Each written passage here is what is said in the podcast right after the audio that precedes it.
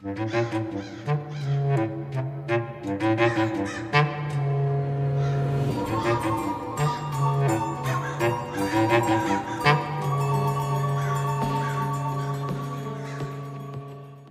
大家好，那今天我们就继续来讲长岛连环杀人案。我们先来带大家回顾一下上一期的内容。在本期的上一篇中，我们从一个 Craigslist 上面接客的性工作者女孩 Shannon 开始讲起。Shannon 呢，她在2011年在长岛的一次工作中，在半夜离奇失踪了。警方呢，为了寻找 Shannon，在半年多的时间里面，对长岛的吉尔格湾和橡树湾地区进行搜索。没想到呢，竟然接连在海边找到了十具尸骸。但直到最后，Shannon 的遗体才被发现了。那最先被发现的四位死者分别是 Melissa、Murray、Megan 和 Amber。那他们四个人有非常多的相似点，都是身材娇小，很年轻。年纪呢都在二十二岁到二十七岁之间，他们都是在 Craigslist 上面招揽客人的。他们的死因呢都是被勒死的，而且呢他们的埋尸地点都非常的接近。他们死的时候手脚都被捆绑住了，尸体都被放在麻布里面包裹着，甚至呢他们埋尸的方向都是一致的。他们几个人的身上都没有穿戴任何的衣服和首饰，也没有留下任何能证实他们身份的物品和 ID 等等证件。那接下来我们就来讲讲那警方发现的剩下的那六具遗体的一个情况。嗯，那在吉尔格湾发现的剩下的六具尸体的情况就不像上面的那四位被害者那么一致了。其中一位被发现的用塑料袋装着部分尸体的 Jessica。他呢也是一位性工作者，当年他二十岁，来自纽约。他十几岁的时候就离开家了，在布鲁克林开始从事性工作。帮他接生意的皮条客叫做 Remy。在二零零三年的七月十五日，Remy 为他接了一个在华盛顿的远程生意。结束之后，他说要回老家一趟，在这之后就再也联系不上他了。后来 Remy 也报了警。当时负责调查的警方表示。Jessica 因为是因为汽车坏了，所以是沿路搭车返回布鲁克林的。他最后一次被人看到是在七月十八日到二十一日左右，在曼哈顿的车站。当年的七月二十六日呢，就有人在长岛的曼诺威尔，刚刚说那个小镇上找到了他的部分遗体。他的臀部有一个刺着 Remy 名字还有天使字样的天使翅膀。这个纹身被发现的时候其实是被划的看不清楚了。后来警方通过技术复原了这个纹身。通过对比这个纹身发现，正好呢，因为 Jessica 之前曾经被捕过，所以警方通过对比当年的档案找到了她的资料，才确定他的身份的。而在2011年的这次搜查中，是发现了 Jessica 的头骨、双手和前臂，基本上呢就是她上半身的部位。她的尸块所以说是被丢弃在了不同的地点，其中一部分距离其他四人差不多是一点四英里，也不是很远哈。嗯，而且他身上还纹着 Remy 的名字，就是他的这个皮条客，所以这个 Remy 应该也是他男朋友之类的男友。对，嗯，也是一个男友吸血毒虫。对，好，那另外一个受害者 Valerie，她的情况呢也和 Jessica 类似，也是一个性工作者。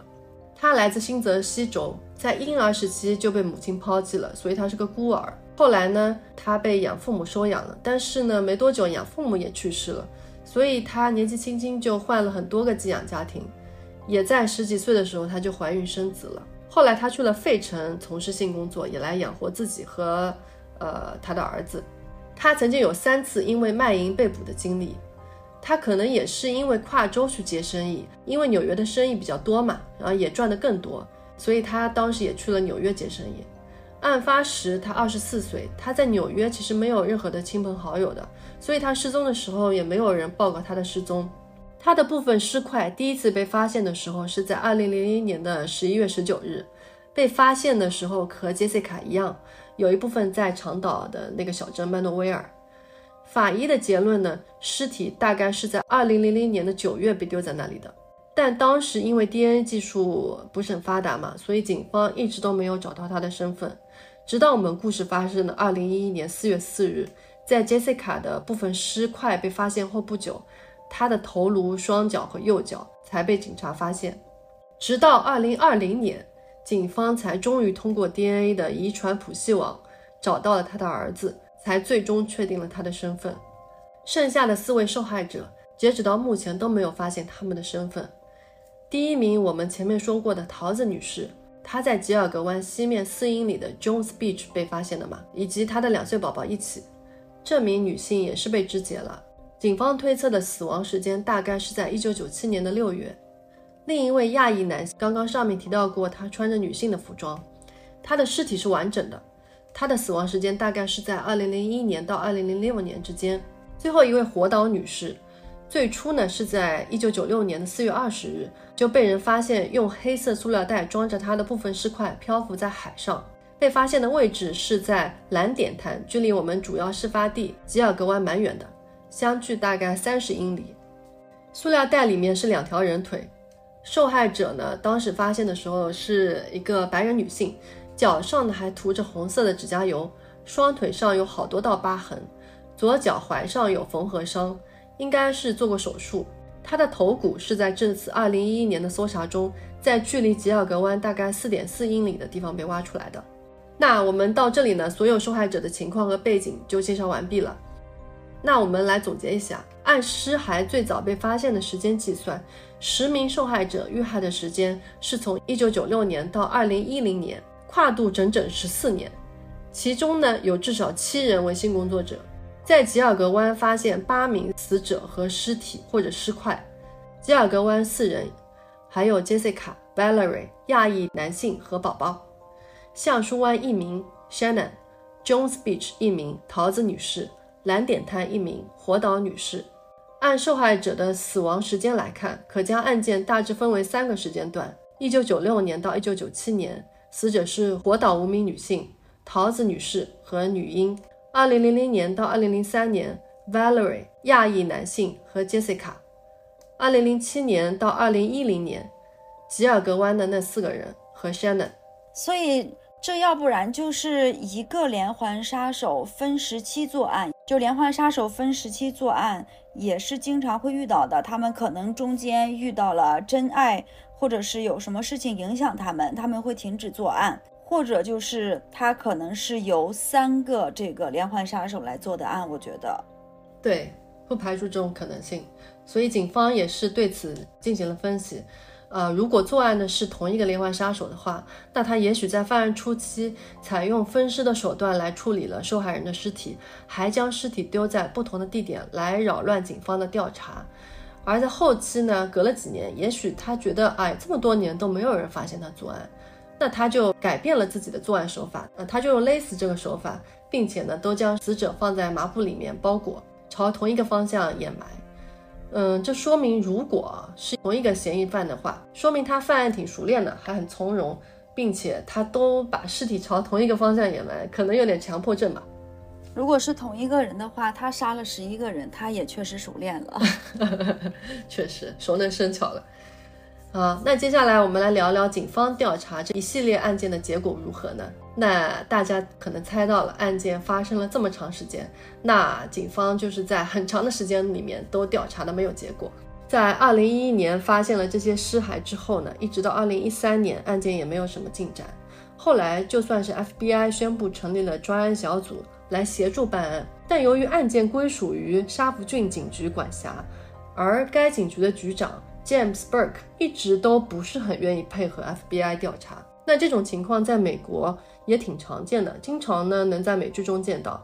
地方警察通常都很反感 FBI 的介入，他们觉得这是我自己管辖的区域，自己的案子，你 FBI 的人过来指手画脚，如果案件破了，那不是被 FBI 的人抢功了吗？这个也是挺，但是大家要做的事情不就是把这个案件破了吗？对，但他们可能不同地方的警察办案的方式也很不一样，而且 FBI 的人通常我不知道现实是怎么样的，但是在美剧里面，通常他们都觉得自己高人一等，我猜也有这个原因吧。那他如果不想让 FBI 介入，不想让人家抢功，对你如果能把这个案子，你不借助人家的力量，能把这个案子破了也行呀。但沙福郡警局呢是很没用的，他们并破不了这个案子。后面几年下来，这起案件也没有什么进展。而且呢，还有一件很傻的事情，就是在二零一五年的时候，这个警察局长 James，他被指控妨碍司法公正和玩忽职守，被判了四十六个月的监禁。那他到底干了什么呢？哦，他干了什么啊？他干了一个 很啼笑皆非的事情，有一个嫌犯偷走了他的一个旅行袋，这个旅行袋里面呢装了他的性爱录影带和性玩具。真的是离了个大谱，对，离了个大谱。他害怕爆出丑闻，所以抓到这个嫌犯之后，他对这个嫌犯进行了暴打，而且还当着其他警察的面。这个警局不仅就是很废，而且他确实也没在好好工作的哈。就在他被抓的第二天，所以 FBI 这个时候就名正言顺的宣布介入这起长岛连环杀人案的调查。那 FBI 加入之后有结果吗？没想到 FBI 加入。这个案件还是一样没有什么起色，哇，真的是，哎，FBI 看来有的时候也没什么用，也不能全指望他们。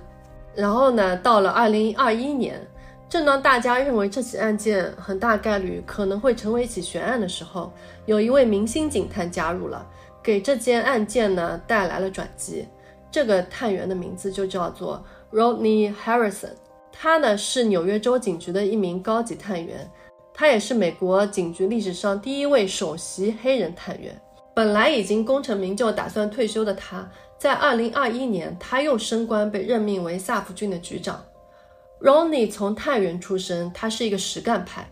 他上任之后，就即刻联动了沙福郡警局、纽约州警局和 FBI 一起成立了联合办案组，来重启这件案件的调查。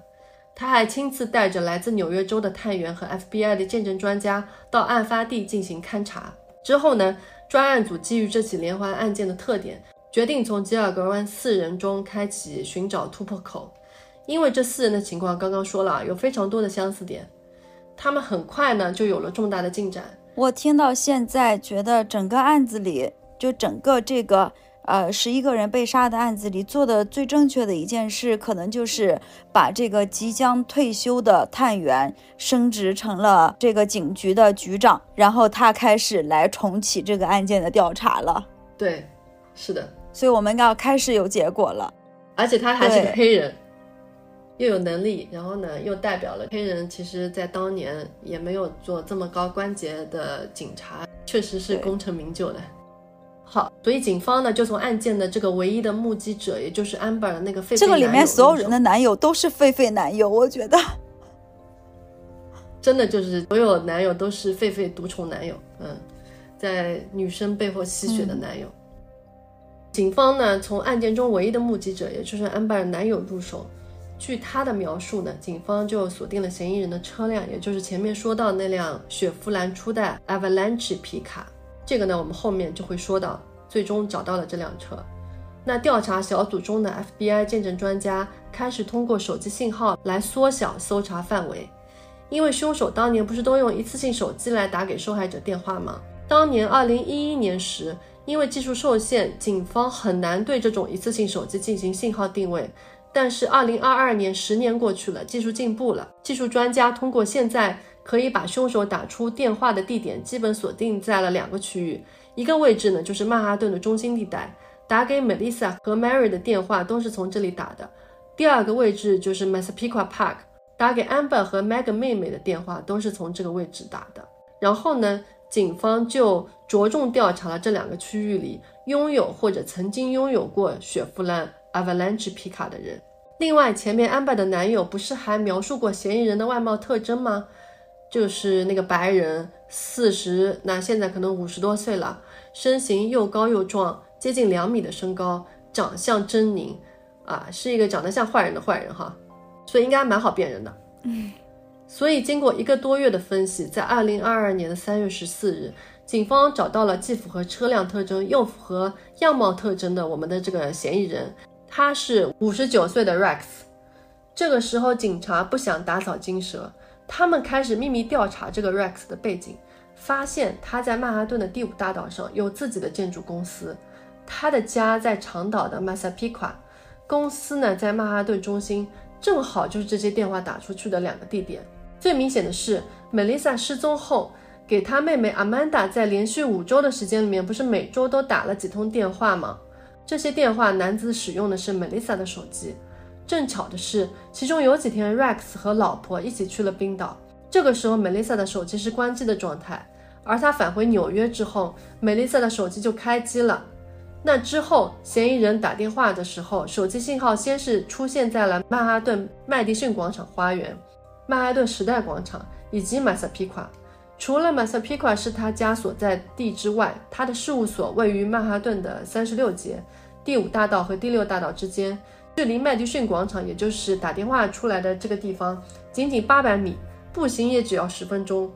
距离打电话的还有个地点时代广场，也不过一千两百米。后来呢，专案组又调取了 Rex 他自己的手机的定位记录，惊人的发现，这个 Rex 啊，他犯了一个大错误。他呢，一定是带着自己的手机和其他的一次性手机一起，因为警方发现，在这些时间里面，Rex 自己的手机的位置路线居然和打骚扰电话男子的路线是重合的。也不知道是说他是聪明还是蠢。他就是完全没想到手机信号这件事情。不过正常人确实也不可能在打电话的时候不带着自己的手机哈。嗯，而且呢，这四个受害者最后出现的位置和 Rex 当天自己手机的定位都很接近。那一两个是巧合，四个的话，那可以说是铁证了呀。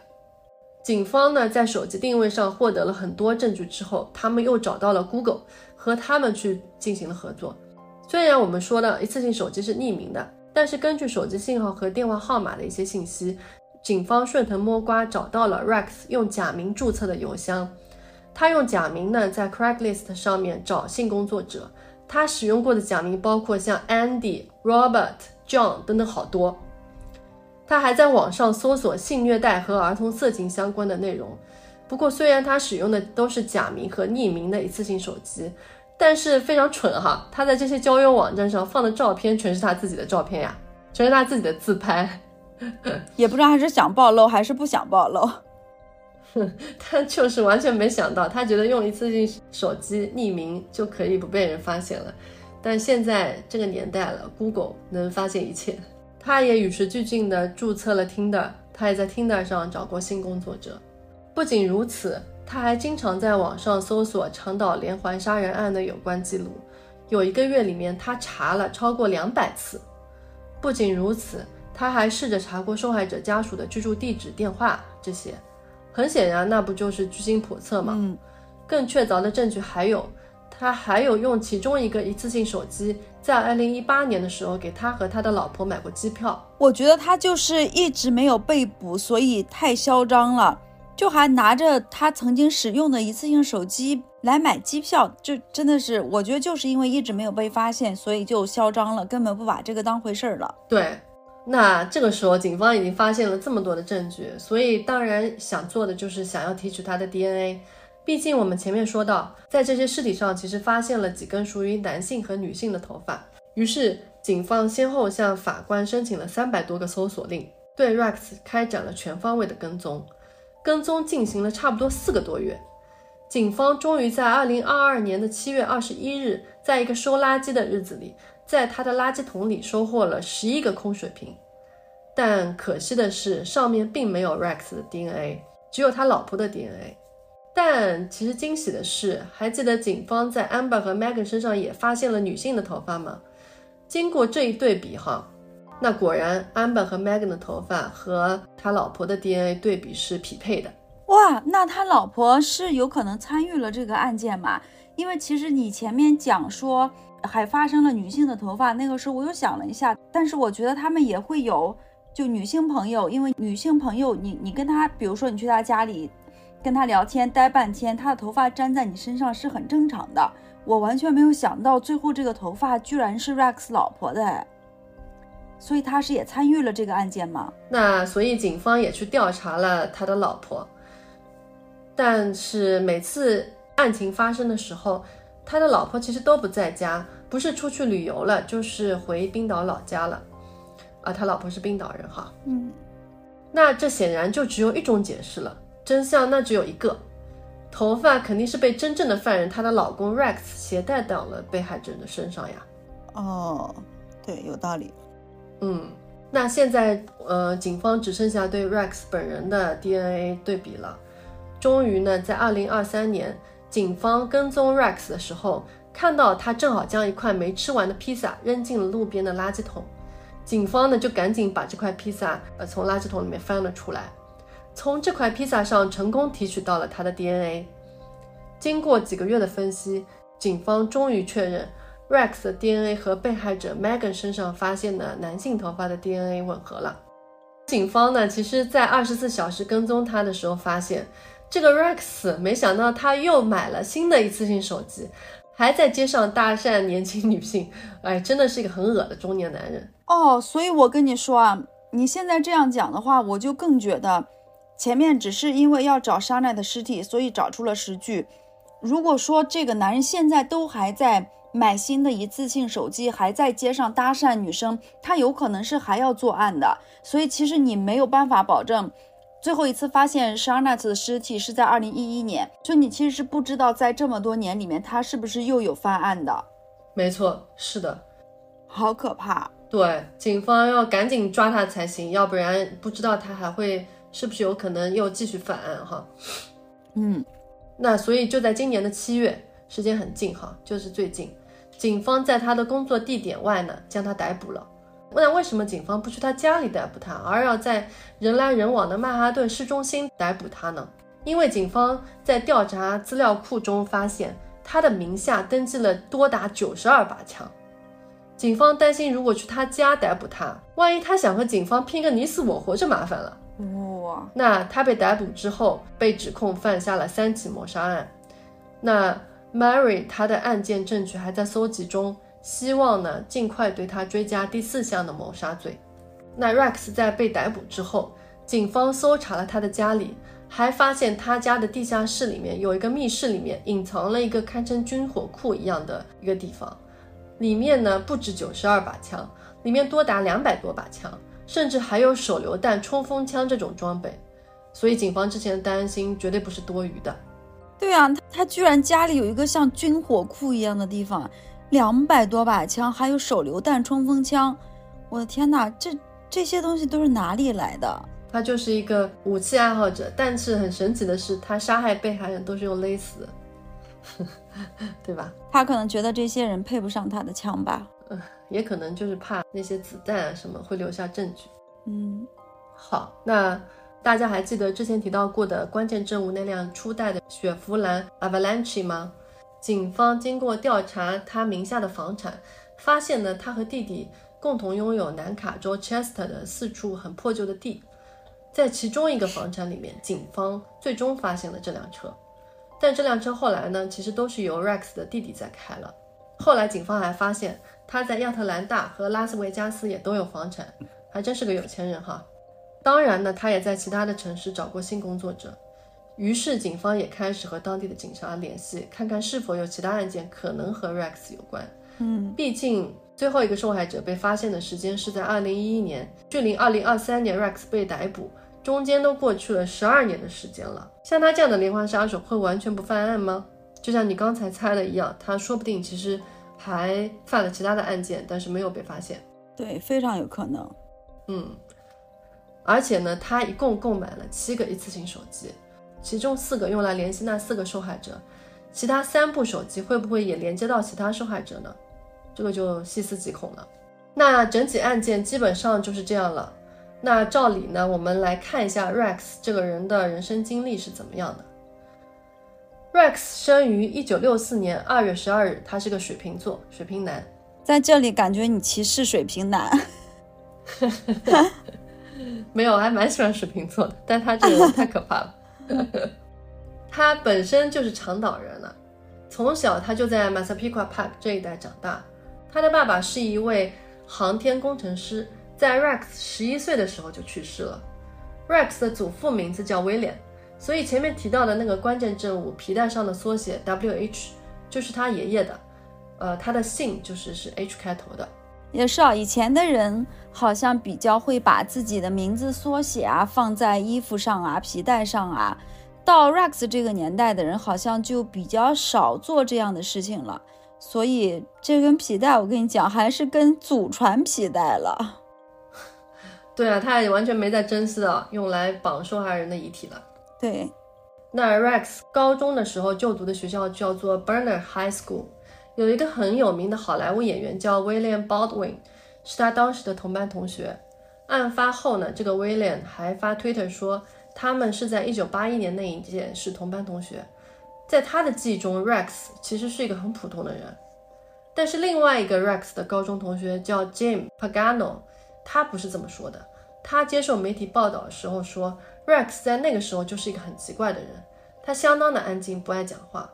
但是其实他很聪明，学习成绩也很好。不过虽然他不爱和同学讲话，但是他在高中的时候就加入了戏剧社，这个真的是就很奇怪。他应该是一个怪人，没错了。对，不爱讲话，但是又去了戏剧社团。但不爱说话也不能阻止人家有爱好，对吧？也是，嗯，嗯，反正应该是个怪人啦。高中毕业之后呢，Rex 呢进入了纽约科技大学读建筑学。毕业之后，他在一九八七年成为了一家建筑事务所的实习建筑师。七年之后呢，三十岁的他就在纽约第五大道开了自己的建筑事务所，以自己的名字命名，名叫 R.H 建筑设计公司。那个时候的 Rex 可是个成功人士呢。你看，刚刚还在说 Rex 这个年代已经不把名字缩写，就是印在什么衣服上、皮带上了，他印在了他的公司上，用他自己的名字来命名自己的公司。对呀，年纪轻轻三十岁就自己开公司了，嗯，人生赢家。他应该是一个蛮聪明的人哈，但是呢，他确实有点奇怪。就是在同一年，他三十岁的时候，他花了十七万美元，从他妈妈那里买下了他们家在长岛的一个祖屋。这个是一件非常破败的一件红色的小房子，也不知道为什么他要买下这栋房子。有一些认识他的人猜测，也可能他比较念旧，这个房子是他从小到大生活过的地方。嗯，这么多年来，Rex 开公司应该是赚了不少钱的。他的客户包括了像美国航空，还有很多天主教堂这些，应该是一个业务繁忙的公司。但呢，他其实喜欢偷税漏税，国税局里其实早就有他的偷税漏税的记录。他在二零一零年到二零二一年这十一年的时间里面，Rex 的公司被查出漏缴了四十二万五千美元的税款，而且他自己也不爱缴税，他和他的老婆一共欠下了八万一千美元的税款，还欠了蛮多的。嗯，真挺多的，对，感觉有钱人很多都不爱缴税，嗯，他们可能想办法在避税哈，但不知道为什么被发现了。嗯，但是听下来，他应该跟他老婆有蛮好的生活的，就是应该也会过得挺幸福的吧？为什么他会成为一个连环杀手？对，那我们来说说他的老婆吧。确实哈，他。他跟他老婆关系是不错的，他当时其实是有一个至少在外界看来挺稳定的婚姻生活。嗯，那他的情感生活是这样的，在一九九零年，也就是他二十六岁的时候，他和第一任老婆结婚了，但是呢，四年之后就离婚了。离婚之后，他遇到了来自冰岛的阿萨，两人呢，在一九九六年结了婚。阿萨是一家诊所的雇员，他离过婚，带着一个有一点残疾的儿子。Rex 对阿萨的儿子应该也是蛮不错的。婚后呢，他们生了两人的一个女儿，叫做 Victoria。他们四个人呢，就住在前面提到的那一间 Rex 的祖屋里面，过着外人看起来是很正常普通的生活。除了这间祖屋实在是有点破旧，和旁边的现代化住宅很格格不入，Rex 也没有去给这个祖屋做任何翻修之类的工作。就这一点让邻居觉得很不理解，毕竟他又不是没有钱，对吧？嗯。Rex 呢就这样每天早上坐火车去曼哈顿上班，晚上坐火车回长岛的家里，每天穿着人模狗样的西装啊、公文包，这样就像一个普通的上班族。不过呢，还是有一些和他有交集的人发现过端倪。Rex 的邻居 Dominic 说，Rex 曾经好几次在自己家的后院里面烧垃圾之类的东西，有的时候凌晨一两点坐在车里，一坐就是一两个小时。不愿意回家的男人。对，不愿意回家的男人，但一两个小时确实有点多哈。到底是什么让他那么痛苦？在想，我好想去杀人，但是今天不可以，我老婆还在家。